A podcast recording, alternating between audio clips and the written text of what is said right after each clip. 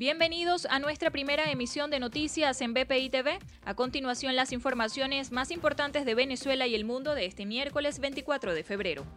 En Falcón, vecinos del municipio Carirubana protestaron en exigencia de suministro de agua luego de varios meses sin contar con el servicio.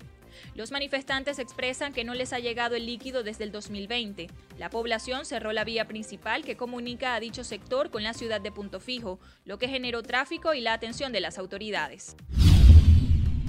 En el estado Guárico, dos mujeres, entre ellas una fiscal auxiliar del Ministerio Público, fueron detenidas luego de estar involucradas en el delito de extorsión.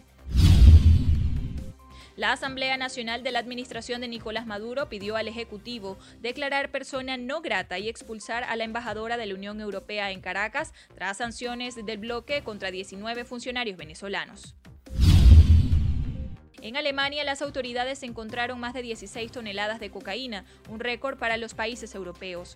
La droga fue descubierta en el puerto de Hamburgo, en unos contenedores provenientes de Paraguay. En una operación paralela, Bélgica logró incautar 7 toneladas de cocaína. Tres motines en centros penitenciarios en Ecuador dejaron a 75 muertos y 8 heridos. Por su parte, el presidente Lenín Moreno aseguró que el hecho se debía a una actuación del crimen organizado. Actualmente se han enviado más cuerpos de seguridad a las cárceles para tomar el control de las mismas. La Organización Mundial de la Salud informó que las muertes por coronavirus han disminuido 20% la semana pasada. En un comunicado también informaron que los contagios bajaron en todo el mundo. Según la OMS, la semana pasada se registraron 66.000 muertes en todo el mundo por el coronavirus, lo que marca la tercera semana consecutiva de cifras en descenso.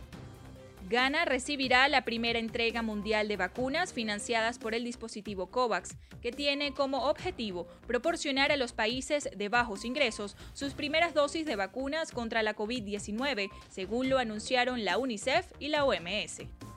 Para el desarrollo de estas y otras informaciones, los invitamos a sintonizar nuestra señal en vivo y contenido on demand en bpitv.com o a través de Roku, Apple TV, Amazon Fire y nuestro canal de YouTube. Síganos en las redes como arroba bpitv.